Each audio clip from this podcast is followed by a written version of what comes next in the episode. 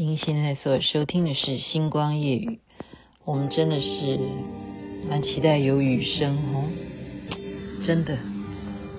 当我走在崎岖的路上，天空正飘着梦境，在这寂寞暗淡的暮色里，想起我们相约在雨中，不禁悲痛心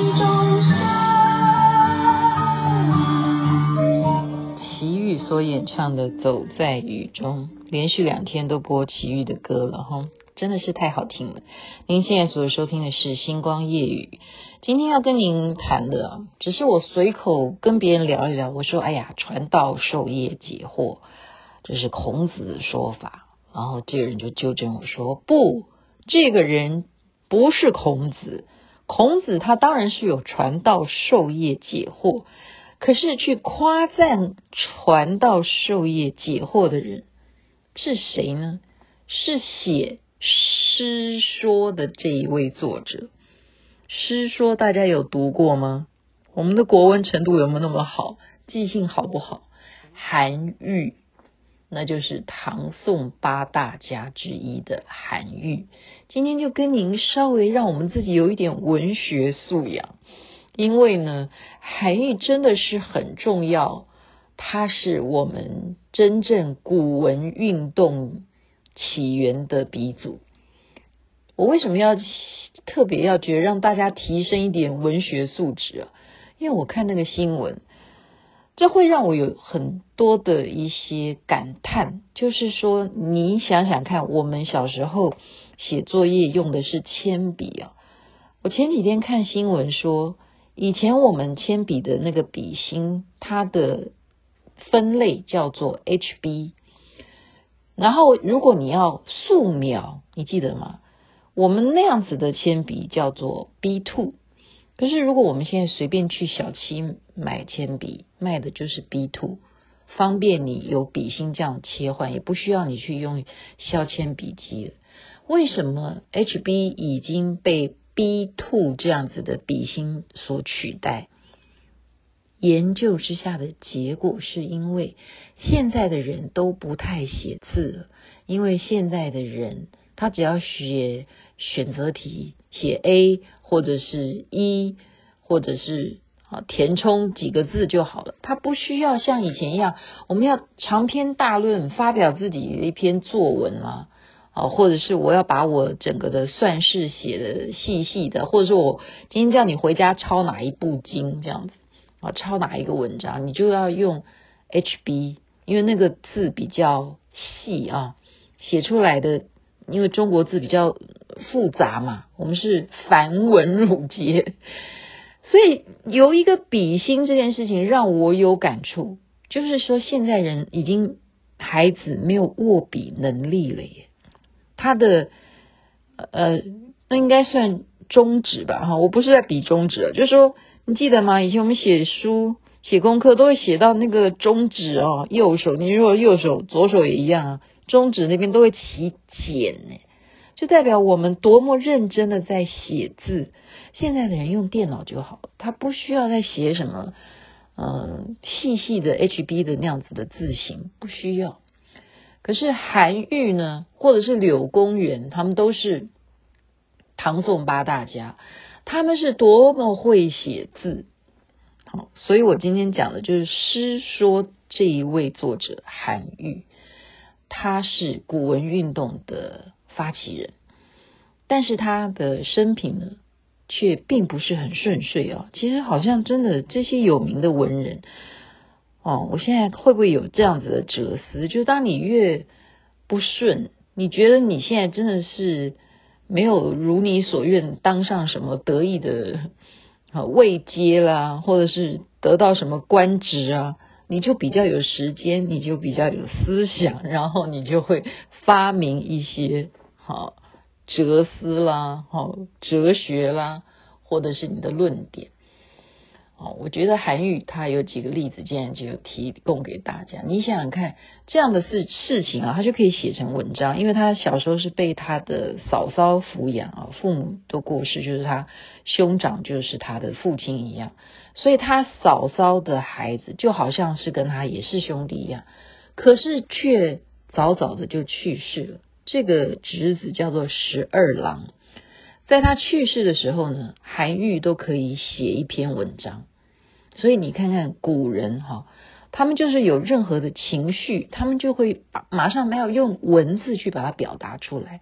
所以这一篇文章就叫做《祭十二郎》，好，《祭十二郎》。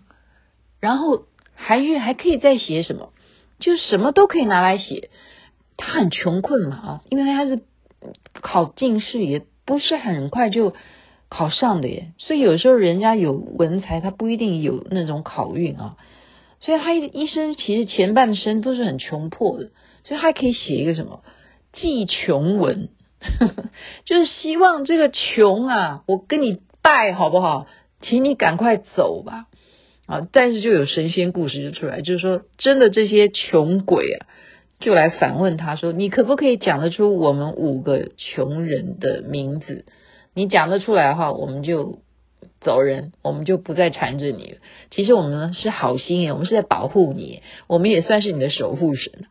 结果韩愈竟然可以讲出他们五个穷鬼的名字，那他们没办法，他们只好拜拜哈。所以，因为他这样子还写了一个祭穷文。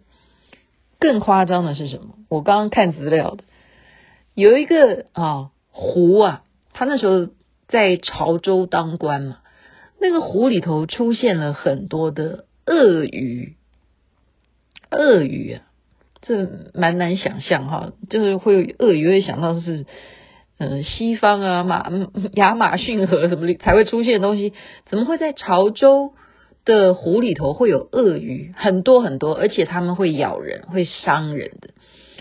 韩愈还可以为了鳄鱼伤人，他还可以写什么祭鳄鱼文？他寄鳄鱼文是要对谁说？真的就是对鳄鱼说，诶，他说你们这样子残害我们这边的良民，实在是太不守你们的鳄鱼之道了。